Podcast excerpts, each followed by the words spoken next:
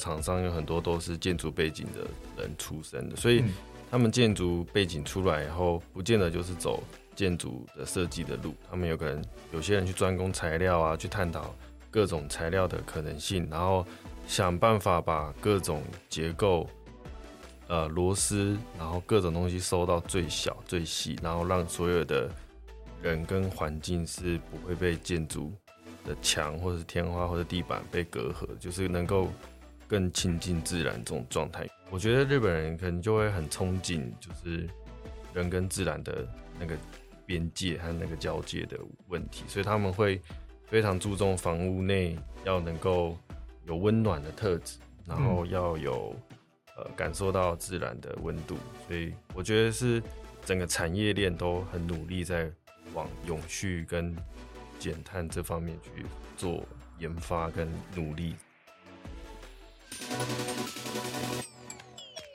建筑标志了时代精神，树立了人类在工艺技术和思想上的里程碑。面对建筑这样的庞然大物，甚至是设计出扬名国际的建筑这样一个志向，在建筑之前，有一些要三思而行的事和真心诚意的念。在建筑之前，每一个建筑人都有机会成就。差别只在于建筑如何被认知和执行。Hello，欢迎再次收听建筑家 Podcast，我是博翔。本周是与 JJP 潘记联合建筑师事务所共同制播的《在建筑之前》系列节目。这个系列节目呢，我们将一共邀请六组来宾。带领听众一起思考，面对建筑这样的庞然大物，它是如何被认知还有执行的。而且呢，我们也会更进一步讨论这些建筑是一个什么样的志向。在建筑之前，我们有一些需要三思而行的事，还有正心诚意的念，是即将投入建筑事务的毕业生们，以及正在建筑产业中的建筑人必须一听的人生基本功。那相信有大部分听众应该都熟知 JJP，就潘基联合建筑师事务所之，算是在台湾非常非常知名的事务所。那承接我们第一集，但我们还是要继续简单的介绍一下潘记联合事务所。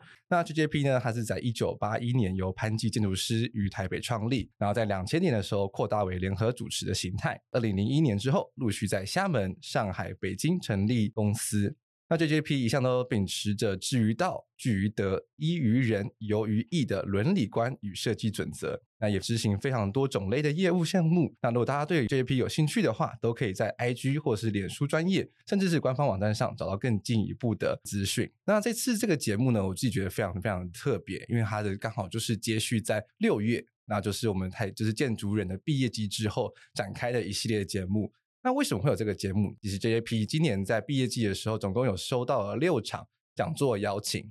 那这六组专业的人士，就是到学校去做讲座之后，我们都觉得，诶，这个内容其实非常非常有趣。那也希望说，这样子的内容的形式，不只是流于在毕业展览的讲座上，而可以被记录下来，让更多人听到。因此呢，就展开了这次 Podcast 的合作计划。所以，我们这次总总共会有六组来宾，而每一集呢都非常精彩。那就一路从今年的七月。然后播到九月，以双周的形式跟各位听众在空中相见。那也希望大家可以持续的锁定这个系列的节目。那我们在上一集的结尾呢，其实就提到，我们因为很多的听众都是建筑设计师，那我相信大家会对于毕业之后也会希望说。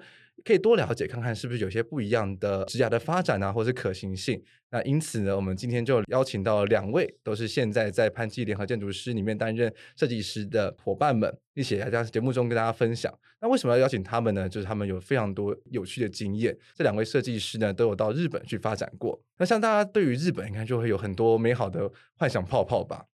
因为毕竟出产了很多明星建筑师啦，然后在家大家旅行的时候首选肯定是日本。就想说哇，东京迪士尼啊，那个或者是表参道啊等等，好好多美好的地方，好多美好的建筑，那是不是这样子？那我们就会在节目里面好好的深聊一下。那我们就话不多说，马上介绍我们本集的来宾。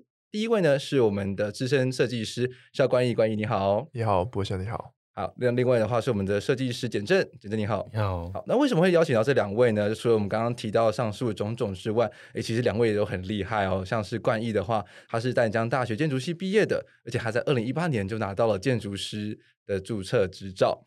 那他在二零二一年的台湾建筑杂志上也有被获选是台湾建筑新生代的纸上作品展。那另外简正的话是成大建筑毕业的，他的生之斋场也有入选成为成大建筑毕业的设计奖哦。好，那我们就要不要请他们两个为现在自我介绍一下？那先从冠毅开始吧。各位大家好，我叫肖冠毅。那目前任职于潘基联合建筑师事务所，担任职位是资深设计师。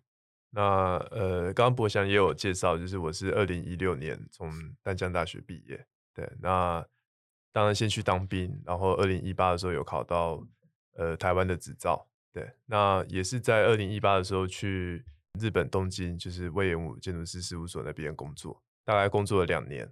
对，那呃也因为疫情或是其他的因素，然后就回到台湾。对，就来到潘记这边工作。是，了解。好的，那简正换你喽。嗯，大家好，我是简正，然后我是大概呃二零一八年毕业，然后二零一九当兵，然后二零二零年的时候去京都工作，这样。对，然后呃在那边待快一年的时间，然后因为疫情的关系就回到台湾工作，然后就来到 JJP 这样子。哦，所以两位会回到台湾，其实很大一部分都是受到疫情的影响。日本当时候是非常严重的吗？呃，当时我回来之前的时候，其实已经开始有有零星的案例。嗯，对。那当然，这也不会是全部的原因了。对，就是也算是原因。OK，所以简正你在这边原因也差不多。呃，一半是疫情，一半是因为签证关系。因为如果要继续待，就是老板可能要帮我们申请签证，然后、嗯、但是因为可能卡到疫情，就是想说签办签证有点麻烦，那干脆就直接回来。对。啊，所以这其实这一波疫情其实影响大家很多哎，不然大家可能现在两位可能都还在日本的事务所继续工作这样子，有可能、嗯。好，那在进入到今天精彩的节目之前，当然因为我们在座的呃设计师，其实最近有个好消息，就是 JJP 有荣获了金门美术馆及图书馆的第一名，那就是冠毅就参与在其中嘛。简正有吗？你有去？你有去帮腔吗？没有，没有，没有，没有这个荣幸。对，那恭喜冠毅。对，你在这边是非常重要的主力嘛，对不对？对，就是、嗯、呃，首席设计师，首席设计，也也不能这样讲，其实都是团队的努力。嗯，因为这个镜头分两阶段，是那一开始可能设计师公司只摆两位，对，那到进入第二阶段之后，其实前前后后加起来大概应该有快十位。第一阶段只有两位而已。对，一阶段爆肝，当然最后赶图有有再补两三位这样子。是是是。那到第二阶段，等于是大家就公司尽了全力嘛，全部的资源。嗯、是了解，很高兴我们真的对哇，这次真的是突破重围耶！对，对啊，因为其实打败国际的，对啊，台湾很多国际的，呃，像台湾很知名的建筑师事务所，对啊，因为其实不得不说，JJP 今年也有参与过很多的竞图，甚至上百个都有，但是其实很容，就是就是一路上也都是。颠颠簸簸啦，对，我觉得其实每个事务所在净土之路上其实都不容易，对啊，都不容易，其实都是天时地利人和吧，对啊，有运气的成分在，嗯，是没错。好，那就是还是要再次恭喜，这不只是再次恭喜恭喜 GAP 也恭喜冠毅。好，那我们就进入到今天的主题，大家可以马上应该可以听到说，今天其实我们会有很大一部分都是围绕在日本。那其实我会想要做这一集呢，不只是呃日本，大家会因为会很好奇之外，也会想要聊聊看，像是日本跟台湾在产业上一些比较不一样的地方。所以那我们就先聚焦在日本这个国家。回到最初，就是两位为什么会想要选择去日本深造，而且在就是毕业之后，那我们先关于先来分享哦。好，呃，要讲的话要回溯到我一开始做毕业设计，嗯，那时候毕业设计就是做木构。的那种数位制造，嗯，那当时的设计理论其实就建立在就是那种从小建筑，然后单元式的那种组成。对，那其实一路做这个设计的时候，也是就是等求学阶段就有看很多威廉姆的书，对，所以其实对于他的这种设计方法也是蛮相信的，对，所以也间接影响到我的毕业设计。对，那当然因为毕业设计最后有完成出一个一比一，对，然后也觉得说，哎，好像跟他的理论。是蛮接近的，所以那时候就试着去偷偷看，把作品集寄过去，然后看有没有这个工作的机会。嗯。对，那很幸运的就是有拿到。嗯，所以当时你过去的话，其实是以是以正式员工的身份吗？还是说其实是以实习生的身份过去？呃，是以实习生。哇，所以那实习生要大概会需要磨练多久的时间，才会有机会可以变成是正式员工？OK，呃，大概 KKA 的话，大概是二到三个月。嗯嗯，对，那就是看你实习中的表现。嗯哼，那讲主管有推荐的话，他会邀请你去考一个入职考试。是对，那通过考试之后，考试也蛮特别的，考试是呃十二十二小时的快速设计。是对对对，那就蛮像台湾的建筑师考试快速设计，只是多了就是做模型啊，连模型都要做，模型要做，然后也要做简 报。是，对，那。简报完之后，又要跟库马桑就是讲你的概念嘛，嗯哼，图说到模型，对，然后假如他认可的话，就可能会录用你，那就会变正式员工。是，哇，这听到真的会让人捏一把冷冷汗呢。十二个小时，然后是从设计，然后图面、简报、模型全部一。完成这样子，对对对，哇，这不是快速设计吧？这叫做神手设计了吧？就早上十点到晚上十点，天哪！这中间的吃饭时间就自己控制，这样哇，也也蛮类似像建筑师考试的啦，就是大设计的时候八小时，你吃吃饭时间自己控制，对啊，好险不用做模型，不然大家可能真的在里面哭，那个考场里面哭出来。哎，我们有做模型的，我我是说建筑师考试啦，对 啊。所以当当时候现场就是会提供很多很多材料让让你去哦对去使用这样子。对，因为、啊、呃 KK 的组成蛮特别，就是它除了设计组，它也有模型组、嗯、，OK。对，那也有 CG team 就是做效果图的，对，那基本上在考试阶段的话，你就可以去模型组那边拿可以用的材料都可以用，是对，那就是把你的模型做出来，嗯，所以材料的。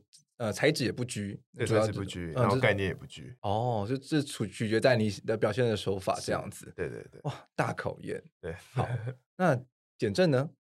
你当时为什么想要去日本？我那时候是因为在当兵的时候，然后因为呃，因为我女朋友就已经先去那边了，然后所以我在当兵的时候就多多少少在接触。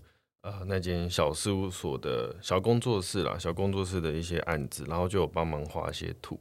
然后就觉得，呃，因为我自己在学校做的案，呃，设计大部分都是比较偏大型建筑类的，然后就会想说，毕业后就在想说，是不是有机会可以落实到比较细腻细致的东西？然后就刚好我女朋友去了这间工作室，然后就发现他们其实处理的非常非常细，然后我就想说，当完兵就可以刚好过去衔接这个过程。对，是。所以其实也算是因为有人帮你先探好路了，对啊，对啊，所以就去的时候就很很方便这样子，对啊，对啊，对啊。哦，而且还有内线，就帮你说，哎，老板，我觉得我这边有一个 想要拉进来这样，对啊，对啊，就是毕业也不用免于要投履历，然后面试的那个过程，对对对。但你的选择蛮特别的耶，因为像是很多人去日本的时候，可能都会去选择想要去一些呃这种 Star Architect 的事务所，像刚刚的隈研吾啊，或者藤本壮介啊，或者是安藤忠雄等等等。那但是你去的反而是一个相对小型的工作室，而且老板还不是日本人。对对，就是呃，这也是蛮吸引我的那时候地方，因为日本大家都知道日本非常非常糙嘛，对，嗯、但但然后但是这个老板是美国人，所以他有点用美国人的方式在日本生存，然后就这个文化其实蛮冲突的，因为他虽然在日本待了非常非常久，因为他自己是呃念 MIT 硕士出来的，那那时候他会，我先介绍一下他为什么会去日本哈，就是他那时候。呃，去日本的原因是因为他的老师是那个呃郑文彦，嗯，对，然后那时候就是他就是因为郑文彦的关系，他就去日本，然后就觉得日本非常非常有趣，他就决定在那边落地生根，然后他就在那边啊、呃、做了非非非常多的小住宅，然后都是木构的，然后呃其实，在那边去了以后才发现说，其实他比很多的日本建筑师都还要了解。木构的原理，嗯、然后非常非常的热爱，然后所以那时候就是觉得想要去看探讨这个木构的结构，然后怎么从小的构造去回归到大的设计。是，那这位老板呢叫做 Jeffrey Moses。对对，因为我这边可以补充一下，就是为什么反而好像美国人对日本的建筑设计很特别有意思，这一点也是我去美国交换的时候意外的发现。就是他们的建筑师啊，或他们的美国建筑史，因为我那时候就有去修了这门课，而且他们对于日本的建筑，或者对于他们可能像庭院啊等等的这种形式，非常非常的热爱，所以这也间接影响到他们，像是包含像莱特等等的建筑师，他们的作品都会有很多可能像有一些一点点日本的元素，然后他们把它转换成变成美国 style 这样子。对对对，对，这也是就是我当时候到美国的时候意外说，哎，原来这日本的影响其实不只是现在，其实很早之前就已经开始在。影响建筑师了，对啊，所以他本人自己是会讲日文的嘛？对，他日文讲的非常好，然后但是他呃这边讲一点老板坏话应该没关系，没关系，对。但他脾气一不好的时候，他就会改用英文骂日本人。反正因为日本人听不太懂，所以他就会疯狂用英文骂日本人。对，是。那这位老板也有很特别的地方啊，就是我相信很多读建筑的人应该都或多或少知道这个节目，这就，就是全能住宅改造网。嗯，对，对对。他其实有参与过他们的物件九二三寿命已尽的家。对对对对对。那时候其实会知道这间，也是因为那时候学校，因为我们成大大四都会去实习，然后刚好、嗯。呃，我们班有一个同学实习的时候就先去过了，他就刚好找到这间事务所，嗯、所以就那个老板就觉得成大的学生哇非常的好用，所以就一脉相传，就陆陆续续都有人去。嗯，对对对，所以就是有点算衔接啦，所以之后如果有学弟妹要去也是可以介绍这样。是，哎，其实我现在突然间有个好奇的地方，是因为就是大家大家对于出国工作这件事情，假设疫情前好了。会有一点迟疑，会觉得说有这么容易吗？就是想要说出去就出去。但是两位刚刚分享起来，好像都很容易耶。所以其实这样投履历啊、面试等等，然后申请签证的，其实是一件容易的事情吗？冠毅，你觉得呢？其实好像也没这么容易，因为其实我 我我必须要说，他去库马真的非常不容易。因为我去实、嗯、我我实习的时候也投过库马，完全没有人理我，完全没有人理我。所以关于去库马是真的非常不容易。是也有也有可能跟时机点有关，因为其实我们那时候去是在奥运举办之前。OK，那那时候就有传闻说，那时候日本其实是蛮需要呃。建筑的员工的，对对对，就是那搞不好跟跟上时机，那可能见证晚了一年，晚了一年房子盖差不多了，对，嗯，说可能主场馆已经盖好了这样。哦，OK，哇，所以包含像是会会有什么样的手续？我相信很多听众也会想知道。就除了像是面试，然后看找工作之外，那其实要到日本去生活嘛，因为毕竟说那边工作一定也是包含生活。那签证上呢？因为一定会跟平常我们去旅游的那种观光签证不太一样哦，这个就蛮尴尬的。就其其实我们一开始实习的时候都是用观光签进去，对，然后三个月一到就要飞回来，OK，然后再飞过去，就换成正式签，OK。你在库马那边的两年都是这样，三个月三个月就要飞一次啊？是不是？就是实习的时候是观光签哦，那观光签它就是九十天嘛，对对，所以你变呃，我大概是两个多月的时候拿到正职。对，所以那时候就飞回台湾，嗯、然后换工作签。OK，对，那就就不用再这样飞来飞去了。嗯，了解。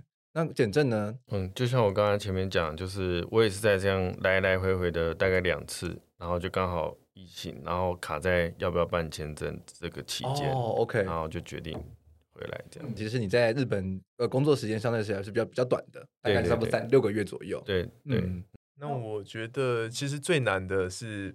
找房子真的、哦，简正有没有这样觉得？我我就是因为有人先探好路，所以我是用那个啦，J-Stay，就是有一个专门在租给呃外国人的那种租租屋官网，嗯、然后它的品质都还不错，然后它就是有点类似家庭式，然后也有套房的，对，然后是套房不是雅房啊、呃，家庭式就是偏雅房，对，然后我去的是套房的，对，但是。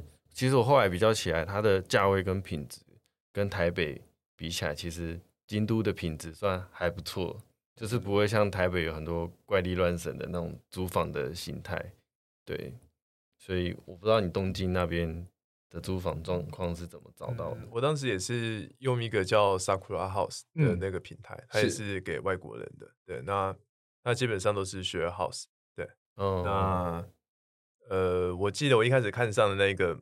马上就就是应该不到五分钟吧，然后就没了。对，所以我那时候光是要找要住哪里，其实花蛮多的时间，然后也、oh. 也问几个之前待过那边的朋友。嗯，对。那后，后来呃是选在呃在一个一个叫北餐道的地方，蛮、嗯、市中心的地方，然后找到就是找到房子。对，对，对，是因为像大家可能对于日本的印象的话，一部分其实是也稍微比较排外一些些。所以他们在租屋这部分，其实也会变成是一个比较困难的障碍吗？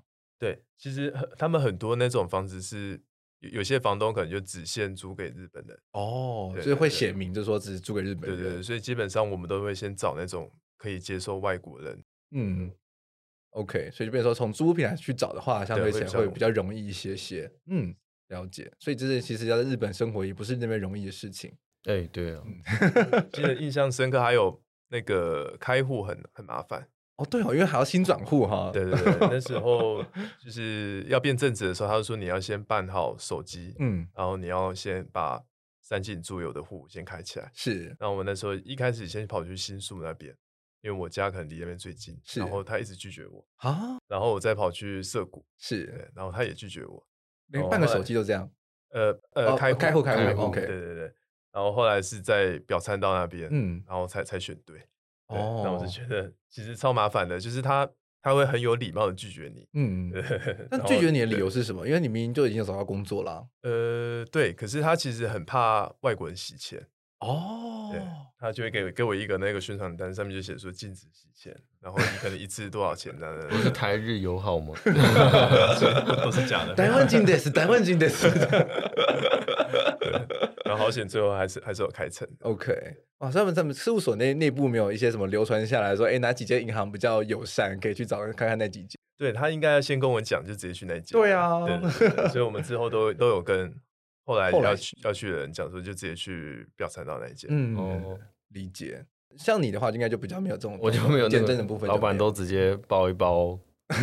钱给我 月底的时候，而且而且日本是日本很亲民的，是他们的那个提款机旁边就会有个信封，嗯，然后都是白色的，直接就是月底的时候会收到一包白包了，对，习俗不太一样，对，对，他们白色反而是吉祥的颜色，对，嗯，蛮特别的。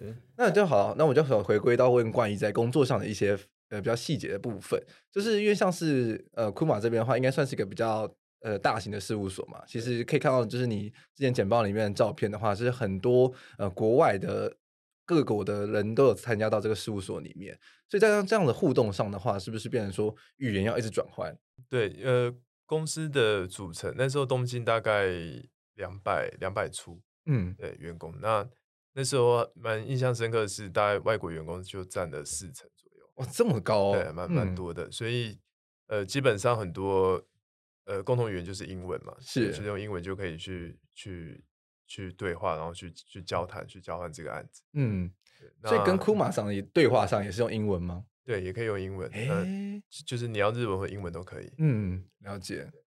那他们这也都是一样，像你们就投履历，然后去进到事务所里面，还是他们大部分是都是正式员工吗？还是说他们是实习生？呃，通常会跟库马桑简报都会是正职。嗯，对对对，了解。他们怎么来的？基本上也都是同履历，然后也是一起实习，对，然后一起变正职之后，就是各自进入专案里面。嗯，是。那他们在呃工作分工上的话，是会几通常会几个人一组？呃，其实很难讲，因为、嗯、看案子吧。对，看案子。对，对，因为像有时候一些国际净土，可能整个团队组成可能搞不好也有十个左右。嗯，对。可是你讲有一些是四人案。那讲是同一块基地有很多栋建筑的，那搞不好就一个人负责一栋也有可能。嗯，所以这也都很难讲。是，那他们在组织里面啊，除了刚刚提到的像是设计组啊、模型组、然后 CG 组跟管服部之外，那他们设计组的部分是会有还有其他的小分组吗？还是说它其实就是一个大的 team 这样子？嗯、对，我觉得那边的阶级没有分这么多，嗯，就基本上呃最大就是库马桑嘛。是，那。下来的话就是 partner，、嗯、那 partner 大概现在大概有十个左右，是对。那 partner 的底下就是 PM，、嗯、对，专案经理。那呃，或是有时候也不一定，partner 搞不好也会直接带设计师。是，那剩下除了 PM 以外，剩下都叫设计师。对，所以他们设计师没有也没有在其他的分别，呃、就全部都是设计师。对，对对，所以年龄层也会差距蛮大的。嗯、那你有打听过，就是通常他们在事务所里面，设计师要通常要磨练多久之后才有可能？往上一阶吗？这个好像也没有固定的，没有固定答案。有些人观察起来，他们的年纪上，年纪应该蛮多，其实三十几岁就就变 PM 了。哦，对，因为他们的合伙人也没有年纪很大，嗯，有些才四十几岁。OK，哇，那其实整个事务所除了库马桑之外，其实感觉是和一个很年轻的团队耶。对，现在蛮年轻的。那库马桑那时候大概六十五岁左右，嗯、对，所以。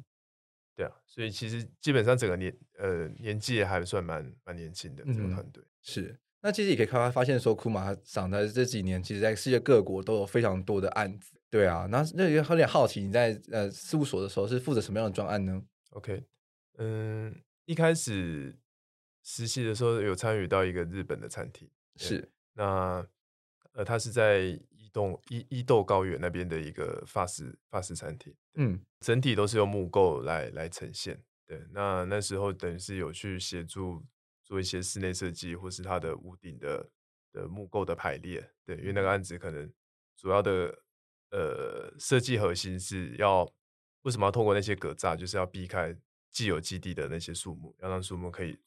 就是穿透上去，对，那是参与的第一个案子。那第二个案子的话，是在温哥华的一个住宅，对。那那时候的话，就主要是负责就是群楼部分的一个，就是日文叫 kigumi 的那种，呃，像木构卡接的那种那种设计，对。那那时候就是因为呃，公司有发现，我觉得我可能对参数化软体比较熟悉，所以那时候就请我去做。呃，这个设计的油画，嗯哼，那是参与的第二个案子，嗯哼。那后来变正职之后，我主要负责的是大陆的项目，对，就是在南京有一个重子谷的开发案，对。那这个南京的开发案里面就，呃最主要的建筑就是一个重子美术馆，嗯哼。那那时候就基基本上就是都在都对都在这个案子上面，嗯。对。那这个案子它有一些附属的设施，可能是儿童宿舍或者餐厅、咖啡厅，嗯哼。对，那那那些也都有参与，OK。这个项目还蛮大的，大概有七栋建筑哦，这么多，嗯，那大概就负责了三三个建筑左右，所以是你自己一个人负责三栋建筑的设计？对，呃，可是总共的正职在这个专案上面有三个，嗯，对，是，所以我我主要负责的是宿舍跟那个重子美术馆，嗯哼，对，那咖啡厅的话就是一半一半，嗯，对，理解。那我相信很多听众其实如果谈到库马桑，谈到魏延吾，都会想到说，哎，它就是那个木造的结构。对，就是可能还会有很多呃木头啊，彼此去交叠啊，或者是交错啊，去撑出一个就是立体架构的一个木造的一个一个空间啊。不管是它可能是个造型也好，或者它是一个实际使可以使用空间也好。对，那我有点好奇，像这样子的语汇，是你们在事务所里面是会怎么样去被讨论？因为像是比如说，它这边有点像是它的。像他的 icon 嘛，就是他的一个他的一个风格，一个风格嘛，所以就变成说，大这个风格要如何在每个专案上延续？嗯，其实一开始专案在发想的时候，它不会这么受限你。嗯，有些专案可能一开始的概念就已经先把材料定下来，是对。那可是假如通常定定下材料的，它不一定会定的语汇。对，所以语汇的话，可以每个设计师可以自己去发挥。对，那其实我觉得是蛮自由的，虽然它有一些很。大家都知道，说一看就知道是 Kuma 的东西，对。对，可是其实他也给年轻人蛮多的机会，就是你，你大家可以用他的这种理论，然后去发展新的 prototype 都有可能。嗯哼。对，那只要他接受，都有可能可以被实践出来。那其实也不一定要弄木头。哦，也可以是用不一样的材料去去呈现这样子。对，其实他近几年的案子不一定都是木头，他、嗯、像他呃。那时候在日本的时候，他有测一个展叫材料展，是。那时候好像有在台中，后来在台中也有办这个展览，嗯、对，包含前阵子在中泰美术馆也有办，是。他去整理他过往的作品，大概有分弄材料就分出了好几类，大概五六类，嗯，对，就是可能有木头，然后可能有石头，嗯哼，或是有一类叫做土，是。对，那呃还有呃金属，金属他也会，然后还有比较软性的像编织类的。哦，编织的也有，对盒子那种，他也有做一些创作。OK，、嗯、所以他其实还蛮广的，他不一定只限在木头。了、嗯、了解，那所以就是在呃进入到事务所之后，在事务所内部会有一些什么之前的职能训练吗？或者是呃一些这样的课程，去让你们更有办法去掌握事务所的这样子的一个 icon 的风格？嗯，所以我觉得他的这个实习制度还蛮好的，因为其实、嗯。我们要了解这个公司的时候，其实都是在实习阶段的时候就已经先看到。OK，对，所以他其实变正职之后，他没有，他可能半天他就大概把一些事务所的规则讲讲而已。哦，所以其实是讲规则而已，他也没有在讨论这种风格的事情，没有在讨论风格，因为其实大大部分可能更希望就是你通过实习的时候，或是你工作上的时候，你看其他组的案子，嗯，大家就会耳濡目染，大家就知道要怎么操作类似。这种风格的设计，嗯，是，所以在实习的时候会有人带着你们一起做吗？呃，我们的 supervisor 都是正职的员工，OK，对，包含我之后变成正式员工也有带其他的实习生，OK OK。因为上次你刚刚提到你在实习阶段的时候有做那个伊豆的餐厅嘛，对，那它的屋架就蛮特别的，它就。是用了又又就是大家可能比较熟知的就是这种木板，然后去衬出那个去交叠出它的结构系统。对，那这边就要说一个很大不敬的话，就是有因为很多人谈到魏延无的时候，都会说，嗯，就有点夸张啊，或者是那个东西其实不必要变成这样啊。哦，对。所以你在操作那这个案子的时候的这样子的物价，嗯，对，你觉得它是必要的吗？还是说它它真的有结构系统吗？嗯，的确，这个是一个蛮好的问题。对，因为后来也蛮多人有去问库马桑这个问题，就是说，哎，你的木构好像不是真的木构。嗯，对。那他后来其实给了一个比较标准的答案，就是他其实在创造那种氛围。对，他觉得就是 OK，互相的，就是你不用百分之百，就是木头就一定要达到百分之百的结构效益。它可能百分之五十，那剩下百分之五十可能是钢构。嗯哼，对。可是因为有价值百分之五十的木头。你可能会有那种温暖的感觉，对，他更注重的是这种，就是比较可能文化层面或是心理感受那种感觉。是了解。好，那这部分大家能不能接受？就是自己自己内心中会有一条很囊的刺。对对对。好，那相对组的话，就是简正这边。简正这边的话，是因为你刚刚有提到说，你是希望去日本可以去多研讨一些这种比较小尺度的、更细致的细部方面的的内容。那其实在，在呃跟观众在收集一些对于这个这期节目的提问的时候，其实也有听众提到的是，他很想了解说，哎，日本的建筑师是怎么样的去呃去学习这种细部的处理的。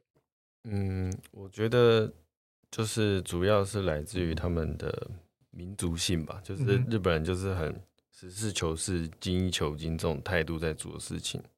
对，然后所以在厂商，就像之前冠毅有跟我分享说，厂商有很多都是建筑背景的人出身的，所以他们建筑背景出来以后，不见得就是走建筑的设计的路，他们有可能有些人去专攻材料啊，去探讨。各种材料的可能性，然后想办法把各种结构、呃螺丝，然后各种东西收到最小最细，然后让所有的人跟环境是不会被建筑的墙或者是天花或者地板被隔阂，就是能够更亲近自然这种状态。因为大家都知道日本非常的拥挤，尤其是东京的人口密度，然后就是我觉得日本人可能就会很憧憬，就是。人跟自然的那个边界和那个交界的问题，所以他们会非常注重房屋内要能够有温暖的特质，然后要有呃感受到自然的温度。所以我觉得是整个产业链都很努力在往永续跟减碳这方面去做研发跟努力，这样子。嗯，对。所以确实，在他们每个案子上，其实都会可以感受到，都有一些不一样的挑战，不管材材料的结构等等的，他们都好像又都在努力的去多 push 一点点一些 limit 这样子。对，就像我觉得，其实就是我们人去欣赏日本人建筑，都只会觉得哦，好干净哦，好呃收的很漂亮，就是很无感这样。嗯。但其实背后真的是花了非常非常多努力，很多人为了要达到这件事情，让你感觉到干净。多很多人在背后付出这样子，嗯，对，就比如说像很多那种落地窗，因为像我做的木构的呃历史建筑翻修，它的落地窗也是整文宴里面有一个设计师，他就是为了要让那个落地窗的骨料更细，也是去跟呃帷幕厂商去做一些研发，所以才找得到那种很细的落地窗，然后又是可以很好开门，然后又有透气的效果。嗯，是因为像我看到你的简报，就是你当时候去日本的实习的时候，其实做的这个案子，它不只是前期的设计而已，就包含像是后续的施工执行，其实也都有参与到了。我我去的时候其实就是工作了，嗯、然后呃去的时候那个我是去做呃我去的时候就是在做一个叫做厅主居，哦不是不是，不是那个是，那个是。那个是呃那个历史建筑的建筑师，嗯。对，厅主居是他那个历史建筑。的建筑是很有名的一个作品，oh, 然后，okay. 对对对，我做的那个是那个 Fuji House，就是在京都大学旁边的一个历史建筑，okay. 然后它是被呃日本一个业主买下来，就是算是他们的京都的度假小屋，嗯，因为业主是非常非常呃有钱的一个业主，所以他在世界各地都有房子，然后他就他在京都其实有其他房子，但他觉得他缺少一栋。传统的木构建筑，所以他就决定再买一间，然后来做翻修，嗯，作为他的他的度假小屋这样子。所以他不是要让让开放让大家可以来住。哦，不是，他他他等于是把古迹买下来，然后变成自己家这样。哎，可以这样子哦。对，在日本还蛮特别，就是如果在他还没有被编列为历史古迹的时候。嗯只要够有钱就可以把它买下来，但是你要做什么事情是都可以随意吗？还是说它其实还是会需要去偶备这个历史建筑物我该有的模样我？我觉得这就是日本人啊、呃，你不用担心他的地方、哦、因为他们就是会想要尊敬传统的建筑。应该说，只要看过《全民住宅改造完》都知道，每一集都是在做原建筑物的改造，然后所有的建筑师都会去。努力的去留那一点点的味道，对，嗯、不管是记忆还是那栋老建筑的回忆，他、嗯、就是会想要把它传承下来。所以我觉得这个是日本人跟台湾人很不一样的。台湾人一定会想说啊，我就把它铲平，对，全部重建。那你可能这些公寓的人全部给我移到集合住宅里面。对，哦、但日本人不是。像我之前也听说，他们很多建筑物都是三四十年，然后大楼就是三四十年会全部翻修一次，嗯，然后让你觉得。可以继续住在这边，那可能原本屋主会卖掉啊，或者是有新的屋主进来，但他就是会尽量保持原屋的那个状况。哦，原来有这样子的的那种过程哦，所以难难怪大家对日本的街头的印象都觉得诶很新，然后就觉得都很舒服这样子。对，对嗯，是。那其实我刚刚有提到一个一点蛮特别的，就是因为像这是一个日本的业主，他很有钱，然后他想要做一他想要改造一栋就是历史建筑，但他找了一个。外国的建筑师，对，为什么？就是你们建筑师在这方面是有特殊的专长吗？应该说，那个那个业主他原本是念，他好像也是念 MIT，原本也是念建筑的，欸、但他后来可能觉得建筑这个行业不好赚钱，嗯、有可能，所以他后来转金融业，所以他是在日本银行界非常非常有。应该是很有名，但我不知道他到底多有名。但网络绝对查得到他的照片，或者 OK 对。然后他，所以他后来就是在金融业。然后他就是因为老板在京都，我觉得老板是美国人的好，在日本的好处就是他作为日本文化、东方文化跟西方文化的一个桥梁，就是很多美国人会着迷于日本的文化，尤其是京都这个这么特别神秘的一个地方。然后就是会有很多外国的。人来到京都，就会请老板当在地的导游。嗯，那他就会，他除了在做建筑行业以外，其实也有在当地的导游，然后带领一些西方的人来参观东方的建筑文化，不管是庭园还是建筑物，还有各种景点，他都可以带呃西方的朋友去研究，然后去享受东方的特色，这样子，我觉得还蛮好。它就变成是美国跟日本的中间的一个桥梁，所以。只要是在美国来京都这个地方的，其实不管是有人介绍或者是上网查，好像最后都会找到他来当在地的导游。嗯哼，是。那我有点好奇，就是这栋历史建筑物大概有什么样特别的地方？能不能跟我们听众们大家分享一下？嗯，他就是像刚刚我想讲，就是那个听竹居的那个建筑师，就是去做设计的。嗯、然后，哦，就藤井厚二啦，就是藤井厚二设计的实验住宅。嗯、他那时候就是在。呃，日本一些地方去做了一些实验住宅，因为他去欧洲留学回来以后，就是想要把日本的传统的木构结构去跟西方的一些圆拱的元素啊、灯具啊去做一些结合，所以他想要融合这些元素，所以在很多地方盖了一些实验住宅。那这一栋 Fuji House 它就是在京都大学旁边的一栋传统建筑，那它就是里面有很多。呃，他设计的一些小巧思啦，所以当时老板接下这个案子的时候，就是也是想要，也透过了很多地方有一些圆拱的元素，或者是灯具的形式去致敬这个藤井厚二建筑师这样子。嗯哼，是。那在细节的一些追求上的时候，你们会怎么去做讨论？呃，我觉得日本日本很实事求是，就是图就是直接画到一比一，然后像。冠一这边就是可能都是做模型，然后就是不管是做模型或是画图，就是追求到一比一的比例，然后去做结构上的结合，然后现场去探讨说到底怎么处理这些呃尴尬的焦点，然后去指导这些木工去去做处理这样子。嗯、对，因为像我那时候就是因为我住的地方离这个基地蛮近的，所以每天早上就是先骑脚踏车去。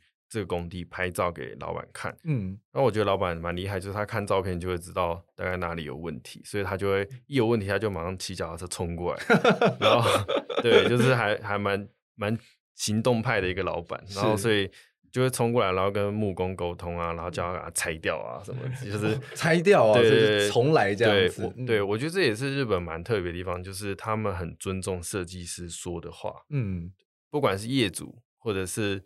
工人或者是营造，他们都非常尊重设计师的想法。嗯哼，所以今天如果设计师说的事情是合理，然后他们也认同的话，他们绝对会帮助设计师去达到大家想要的那个一致性。嗯，我觉得这个是日本非常难得的地方，就是他们的营造体系跟设计体系是互相相辅相成，一起成长的。不像台湾是互告的，这真的是对啊，台湾还有很大的进步。嗯，是，就是因为我我一方面觉得说，可能就是建筑跟营营造啊，就是彼此在学习学习的路上就没有互相的去算是辅辅助对方啦。因为像是在国外读书的时候，其实就发现说他们系所之间的互动还蛮频繁的。因为像我们那时候，我我那个学校的建筑系，他们就可能会有一一两个。的设计作品，他就是说你要去跟景观系，就这个案子就是你们俩跟景观系要找找人组队一起做，对，然后或者说你这个这个作品要跟呃营营建系组队一起做，所以变成说在学校的时候，其实你就已经开始会知道说，哎，要去跟别人一起互动去学。那在台湾的话，可能就比较可能会发生在工作坊，对，但是那也工作坊就只仅限于说是部分的学生会去参加，也不是说全部学生都会参与到这个过程，所以可能或多或少会受这样子影响，嗯。那刚刚其实，呃，简真有提到是说，就是呃，库马这边他们会很很多会用模型去研究哦，对，细部。那能不能再多分享一些呢？我相信大家会很好奇。对，比较可惜，因为我们现在没有图片可以、嗯、可以秀一些照片。对，那在那边蛮印象深刻，就是呃，从一开始可能概念就会有概念的模型，是。那到可能基本设计的时候也会也会做模型嘛，这些可能都都跟台湾没没没什么差别。对，可是。比较特别的是，他们真的会针对那个节点，他们可能会做局部的一比一，是对，不管是不是用真的材料，或是用哪怕是珍珠板也好，对，他至少会去模拟它的完成面的结合的方式应该是怎样，嗯，对。那那时候其实像刚刚分享到有参与一个南京的儿童宿舍，对，那当时那个宿舍就是用呃原本要弄 CLT 去做那个阳台，对，所以在阳台的那个衔接面。其实那时候就有就做了蛮多的一比一的模型，然后跟跟库马厂去做讨论，嗯，对，所以呃算是蛮印象深刻的。对，其实他们会透过模型来思考，不一定会用三 D，因为有时候三 D 会失去那种尺度的感觉。那你像像你刚刚有提到说你们有模型组嘛，所以变成说你们想要做这一比一的时候，是你们把设计图画出来之后，让模型组去做吗？还是没有？呃，其实是我们自己做。哦，你们要自己做？对，因为模型组它大部分还是在呃竞图。就帮净土的团队去做净土方案的模型。OK，对对对。那假如是专案自己的研究 study 模型的话，就是我们自己做，或是我们请我们的实习生做。嗯，是了了解，蛮有趣的耶。这真的是好像现在在事务所里面就比较不会这么这么频繁的去做模型。嗯，是。那另外的话，在图面的编辑上啊，就是像因为大家都会画施工图嘛，就是在日本跟台湾有没有什么不一样的地方？嗯，我觉得就是因为呃，像我刚才前面讲，就是日本的厂商他们非常投入这个建筑的领域，所以他们在你、嗯、在很多比如说 TOTO 啊，或者是各种厂牌的东西，比如说逃生梯或者是防火门，你只要去日本的这些大厂牌的官网，它进去绝对都会有 DWG 档，然后 3ds 档，就是各种软体的档，让你可以载下来放入到你的。模型里面，嗯，在 CAD 里面去呈现，在二 D 里面呈现。所以你当你把厂商的图，比如说一个防火门好了，你放进去放进去你的图面，你的铰链跟你的五金怎么跟墙壁做一些衔接，你就会想说，哎，那我这边的墙要怎么收，才可以再把它的五金挡住？就是你是透，应该说，因为我们是非常小的工作室啊，所以有点像是在。呃，自己摸索中成长，所以当今天我们把厂商图放进来后，老板可能就会说：“哎，这边要怎么收？才可以更干净，才可以让这些小零件、小小的一些背后的骨料消失。比如说帷幕的骨料跟你的地板，室内要降板，因为像呃，我那边有做过一个呃饭店的案子，然后他就是因为他室内要铺榻榻米，所以他会在盖的时候就要先想好说它室内的降板要多少。嗯，当我的榻榻米放上去以后。跟整个收边怎么样把骨料给平的，像你的室内跟呃室外就会做一个很没有高低差的一个景观效果，嗯、就是那个感觉会非常非常好。嗯，真的相对起来，在国外就是呃厂商提供的资料真的多非常多，因为当时候在美国的时候，就是我们有堂课就是要去研究机电、水电的部分。就是还要我们那个老师很疯狂，他就说你要你们设计的房子，那你要把你的那个空调管线啊、机器啊什么放进去哦，这样子。然后所以就没他们说啊，那我们那些资料去哪里找？然后他就给一些网这些厂商的网站，然后进去他们网站里面的时候就哇，里面有 Revit，就他们那个机型啊，就各机型都有 Revit 答案直接给你，耶，你就可以直接把它放到你的那个模型里面去，就哦瞬间就完成了这样子，就意外的就是。帮助设计师可以更快的去检讨，不管是碰撞，或者是就是跟你整个建筑设计如何去做整合，或者是说怎么样去调整等等的，我觉得这这方面真的是很方便。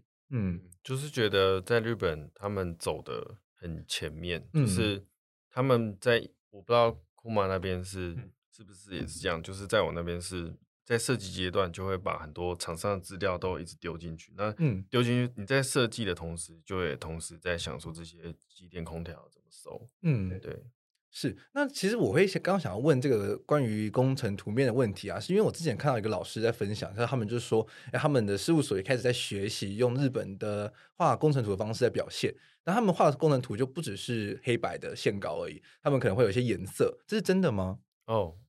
我在我我我在那边是用蛮多颜色去做表现，嗯、因为可能也是因为案子小了，然后所以图没有印那么多，没有那么贵 然后所以对，像像呃，我刚刚在讲我做那个 Fuji House 的时候，因为业主是国外留学回来的，所以他对那个蒙德里安蛮着迷的，所以那时候他在跟老板讨论的阶段，就说他想要植入一些蒙德里安的元素。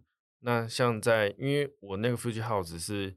有两栋，一栋是欧摩亚，就是主屋，然后另一段另外一栋是哈纳雷，是里屋。然后里屋的部分就是因为比较破旧，所以最终就是拆掉重建。那欧摩亚就是整栋都是翻修，然后还有增建后半段厕所的一些空间。嗯，那他里屋那边就是因为是重建，所以老板自然而然就会希望它融入比较多现代的元素，比较西方的元素，所以他就因应业主的要求去把蒙德里安的一些。色彩的那些元素去加到二楼的一个厕所里面，嗯、所以在瓷砖上的跳色的时候，那时候就是也是画了非常非常的图去给老板检讨。然后因为瓷砖跳色嘛，你不可能就印黑白，所以就是都是印彩色出来去做检讨。嗯。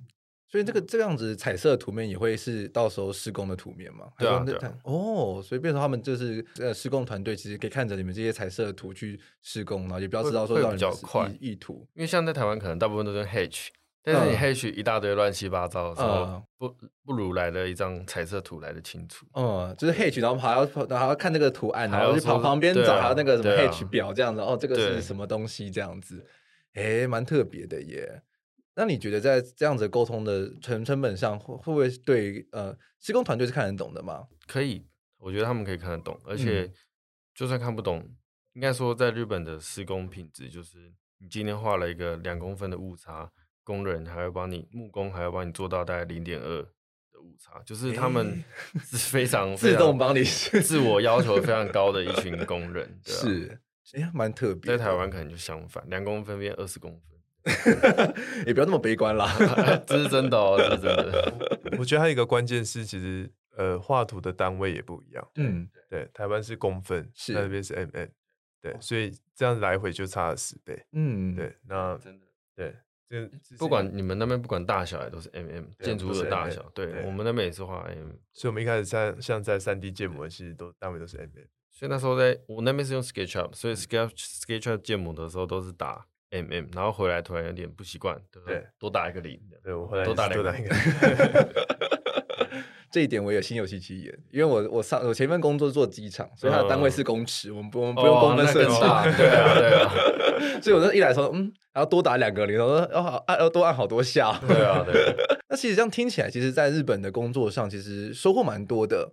那有点想，就是想想要比较一下，就是在日本跟台湾工作的时候，你觉得呃操作模式上有什么不一样的地方？那我们先请关毅来分享一下。操作模式的话，我我觉得光是可能从一开始概念发想就不太一样。嗯，对。那对，有时候还是觉得台湾的可能一开始的概念发想还是太过的保守。嗯哼，对，传统。对，还还其实我们还是蛮传统的。对，那日本它虽然表面看起来好像要很。遵照历史，可是他的他有时候的那个起心动念其实是很不一样的。嗯哼，他会用一个很不一样的方式去切入。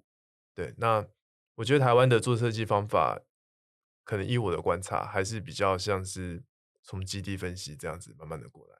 对，可是其实有时候回回去看日本的像一些新锐的建筑师，他可能他有时候的设计方法不一定是从基地分析这样过来，他可能是从可能一个小小的物件给他什么的感受。他可能是很从可以从很感性的地方去先做一个切入，嗯哼，或是可能像魏延武的话，他可能就会从材料，对，或是当地的一个语汇，然后就先去做很多的 prototype，然后再从这个小的东西怎么组成大的东西，其实他的方设计方法是很不一样的，对。那可是可是我也没有这么悲观，因为我觉得台湾现在的设计能量越来越好，对。嗯，那其实未来我们可能我们这一代。都会有一些不同的设计方法会出现，对，就是做设计一开始做设计方法就不太一样，对，那那的确大家可以去试一些就是。不一样的方法去去做切入，对，嗯，这我这这一点我赞成啦，就是因为近几年如果去看了呃各个大学的毕业设计展的话，其实你可以发现说大家的设计手法其实越来越多元的，对对对，对啊，而且加上一些新的科技的加入之后，对，其实就看到越来越有趣的一些设计的呈现。对那在近几年的一些可能像是新锐建筑奖啊，或者是一些等等的奖项的时候，其实就感受到了这样子的操作能量。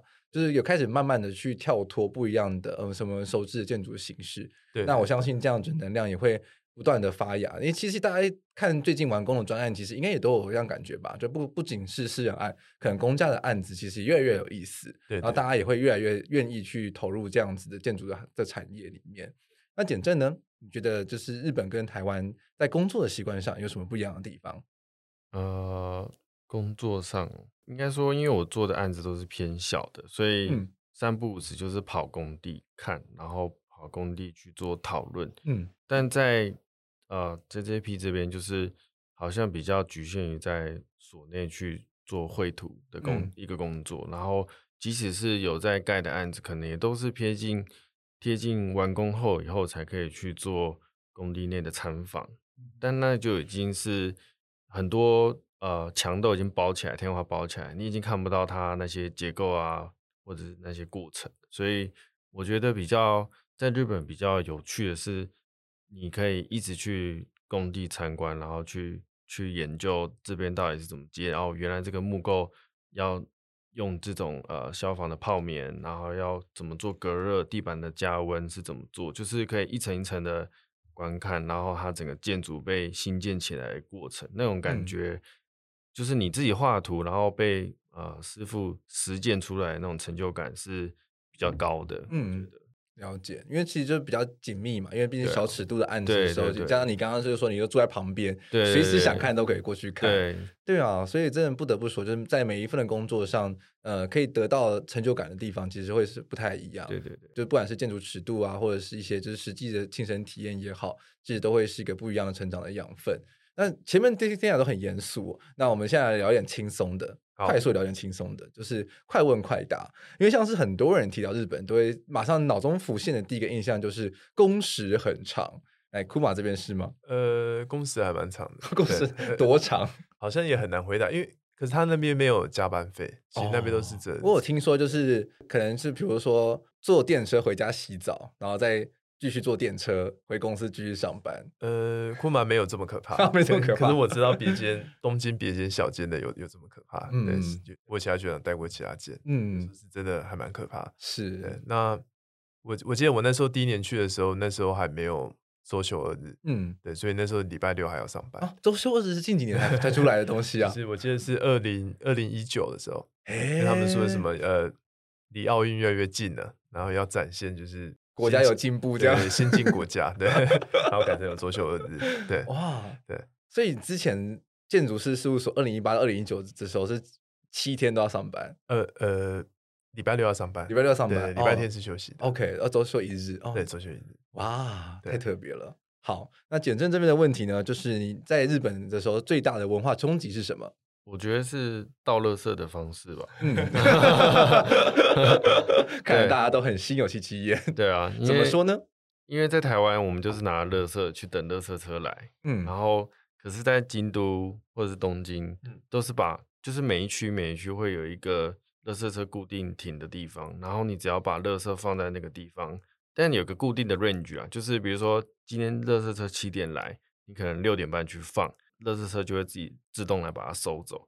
然后，但你如果是在更早，比如说傍晚你就拿去放，那你那个垃圾可能会被退货，就是就是你你太早去放了，反而会让一些呃野生动物啊，比如说因为像日本很多乌鸦嘛，是对他们就。因为很多居民放了很多垃圾，乌鸦就会去吃那些垃圾，所以他们会用那种像是渔网的东西把你的垃圾包起来，然后还有很多大石头。嗯，我那时候就不明白为什么路边都会有，一开始去的时候为什么会有那么多渔网跟一些大的水瓶和一些石头，原来都是要为了包住大家的垃圾。然后 那个垃圾车开来以后，他就会用非常的速度，非常快的速度，然后跳下垃圾垃圾车，然后把所有垃圾丢到垃圾车，然后就开走了。嗯，所以我之前有一次半夜晚上。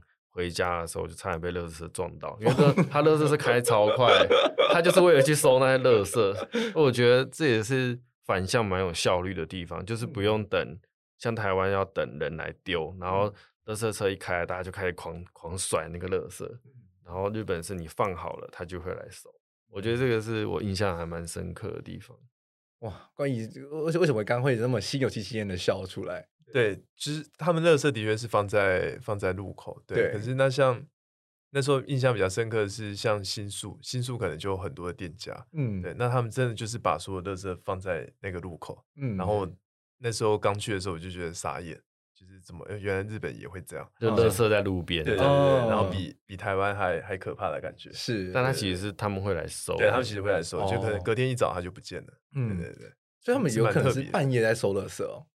会会半夜也会，哎哇，这个工时这实在是 是很惊人。而且好像日本的纸类是不需要回收，你有印象吗？我有点忘记，我只记得我住的地方是分类还蛮严谨的，对，分类蛮严谨。礼拜几才可以拿去那边丢？对对对对，先放在那边。礼拜几有固定要回收什么？OK，金曜日回收，对对对，一般垃圾之类的，蛮复杂的。就是你你你不能轻易的把垃圾先放在那边，对，是只有那一天的那个时段可以放在那边。哇，还蛮蛮特别的哇！所以这你你放错，他绝对会留下来给你。嗯，对，你 要但留下来了，就是某种比较恶趣味的心态，就是反正不理他也没关系啊。就我我觉得这就是你在日本 心态上的差别，你就会觉得啊，好丢脸哦，我还是去把它拿回来这样。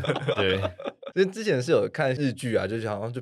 就是可能邻居见婆婆妈妈们就会说闲话之类，就有那种隐形的压力在。对对对，对，这很有趣诶。我相信如果大家听众现在，因为毕竟疫情慢慢趋缓了嘛，未来如果有机会的话，应该应该有勇于尝试多去投看看。对，我觉得可以。嗯，说不定就真的有机会可以去到日本或者其他的国家去工作。对啊，那在节目的最后，当然就是要请两位跟我们这今年的毕业生稍微说一点鼓励的话。啊，也不一定要鼓励啦，就是说，就觉得就是要用什么样的心态或心法去投入建筑产业。我觉得应该说，在做毕业设计的时候，大家都非常非常的投入。那当然，那个成果不是不是绝对的好或绝对的坏，应该说，毕业设计都只是你人生中的一个过程。所以，当做完毕业设计的时候，然后也结束了，办完展览了。就一定要放下毕业设计，会你会发现跟实物上有非常非常大的落差。嗯哼，对，所以因为现实面有太多问题要去处理跟探讨，根本没有机会去去做你在毕设的时候想做的那些东西。所以做毕设的时候，真的是要好好珍惜，还没做的人要好好珍惜啊！就竭尽你能所所能去发挥你的创意跟你的热热情。对，但做完了毕业设计的人，就是个好好面对 现实面的问题去去处理。对啊，好，关于呢？呃，延续简真刚说的，其实我还蛮认同的，就是毕业设计当然就是大家大家呃还是鼓励大家尽全力的去做，因为像我的话，就是可能这个毕业设计有有为我的之后有带来一些影响，还有一些机会。对，那当然机会来就是好好的掌握，那也尽全力。那可是真的进入职场之后，真的会发现其实职场跟学校教的都是不一样的，嗯哼，对，所以毕业设计到时候会变成是一个，呃，应该是算是认识自己的一个过程吧，嗯哼，对，那这个过程你可能不会在毕业的十年内就发酵，对对，毕设会同时带给你很多影响，然后你在工作的时候，你回头去看你的毕设，是会有一些对你的影响陆陆续续浮现出来，对对对对，不会马上的就。出现，或是机会马上就出来，都都都这些都很难说，就每个人的机遇都不同。对，对，可是对我也觉得说，就是呃，可能比赛都投完了，然后该拿的奖都都拿完之后，还是要好好的选一个地方去磨练。嗯嗯，对，因为在职场上学到的东西是是是真的嘛，对，它就是真的要盖出来的东西，所以这还蛮重要的。因为之前就可能会看到一些人，他们可能会停留在。毕业设计的那个阶段，美好的那个阶段太久，然后后来甚至会开始逃避，就是进入职场，说：“哎，我觉得建筑师的工作很无聊。”对，可是其实有不有趣，应该是自己看你可不可以想办法去创造的，或是可以带给带给这设计一些不一样的火花，都都是都是有可能的。就是还是比较推荐大家，就是对，就是赶快进入职场，然后好好去磨练，然后再重新认识自己一次。嗯，对，搞不好你会想到一些新的可能性。那毕业设计带给你的东西，搞不好是几年后也会慢慢出现。对，是。那这边其实就我觉得这个结尾很棒，就是它其实也可以回扣到我们这一集里面，其实在讨论日本产建筑产业的的许多事情。像因为其实刚刚就讨论说，呃，要进入产业，其实很重要的是，因为你必须要去认识材料，你必须要去认识工法。那这些东西你是在学校里面学不到的，因为像在日本，他们其实也是。经过很多，不管是像是很细致的施工的图面、一比一的图面，或是很多的模型的 study，那让这些设计跟实物可以结合在一起，然后去导出一个美好，然后你你真的设计师可以满意的建筑的作品。所以我觉得这样子磨练的过程其实都是必须的。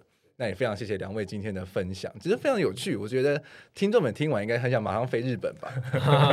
撇除工时很长这一块，我觉得，嗯，不管是看建筑或者是当地工作，我觉得其实未来的出路很多，也有很多的机会。那台湾其实有很多很好的事务所都可以去加入，然后去磨练。我相信，对于不管是现在的毕业生，或者是正在建筑产业里面的的工作伙伴们也好，其实机会很多，就是你自己要去创造。对，嗯，没错。好的，那以上就是本集的内容。那下一集的话，我们将会邀请到我们 JJP 潘金联合建筑师的呃品牌长谢伟士，还有主任设计师马法月来到节目中去呃分享《乘风破浪去建筑人的奇幻漂流》。那主题的话呢，就会是聚焦在包含像是职业啦，或者是一些。呃，设计发想或是国外留学等等的主题，那也会非常的精彩。那听完了本集节目，也别忘了去追踪 JJP 潘记联合建筑师的 FB 脸书粉丝专页以及 Instagram，可以在上面找到非常丰富的。呃，相关的资讯。如果喜欢本期节目，也别忘了在 Instagram 追踪建筑家，其他收听管道还有 Apple Podcast、Spotify、YouTube 等各大收听平台订阅节目，并给予五颗星评价。我们非常期待收到大家的评论哦。那我们下次见，拜拜，拜拜，拜拜，拜拜。